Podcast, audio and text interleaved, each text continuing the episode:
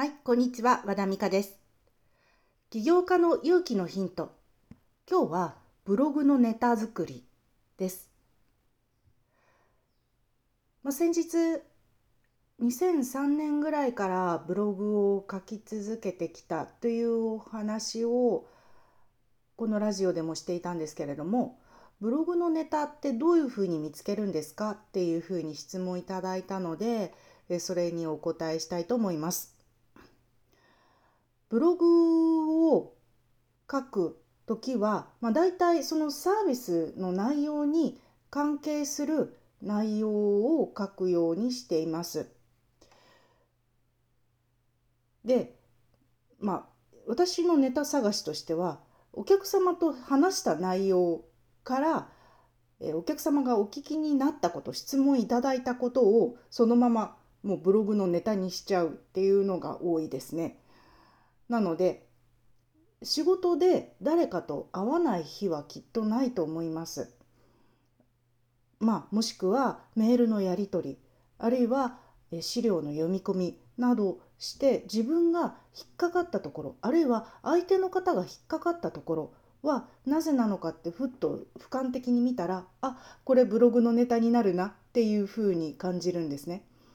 でブログにすると。で私の場合は週に1回書くようにしてたのでそんなに困らなかったんですけれどもじゃあメルマガのネタはどうするんですかっていうのも聞かれて、えー、メルマガのネタはですね、まあ、ブログでよく聞かれるあ一般的によく聞かれる質問をシリーズ化してメルマガでお伝えしていました。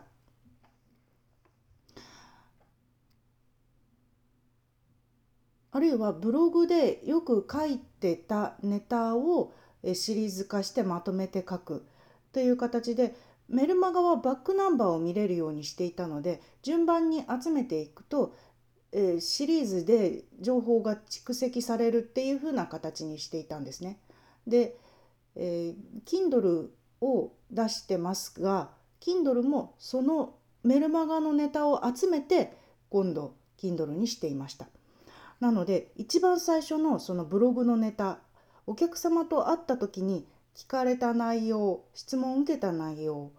を、まあ、きちんと拾っていくことでお客様が聞きたい内容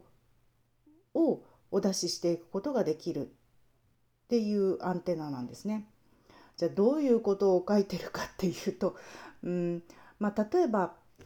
サービスごとに私はウェブサイトを立てて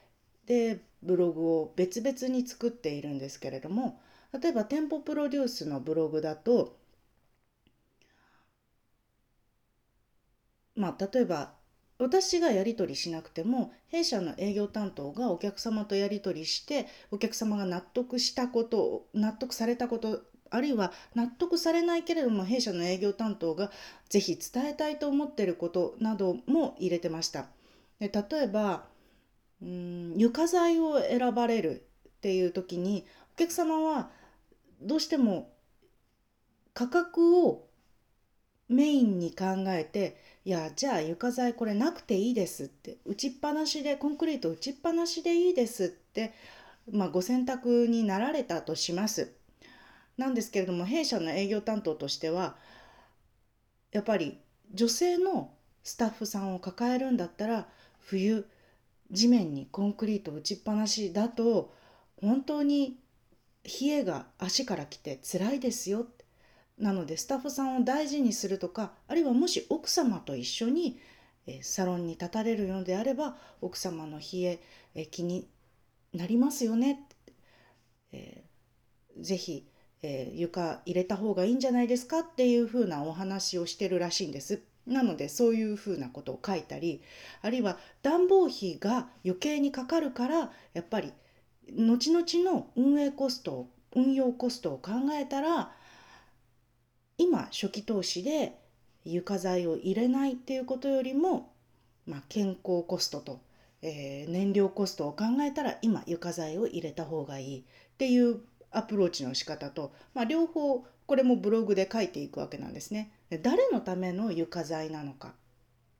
今初期コストを抑えていいものなのかどうなのかっていうようないろんな情報をお伝えして、選択の幅をお客様に広げていただく。でこれで良かったなって長年そう感じていただける愛していただけるお店になるようにそういうふうにずずっと情報をお伝えしてました。こんなふうにブログのネタってこう自分のことを書くっていうよりは私はお客様にお伝えしたいことあるいはお客様が選択される時により最良になるようにっていうふうに考えてお伝えしてます。なので何か日々やっぱりお客様のことを考えてたら出てくると思うんですね。で同じことを聞かれます絶対に。なので同じことずっと答えてていいんです。なぜかというとやっぱ伝わんないから聞かれるわけですよ。なので伝え方あの同じ風に書いてもいいですしちょっと違う角度から書くっていう風なのもありです。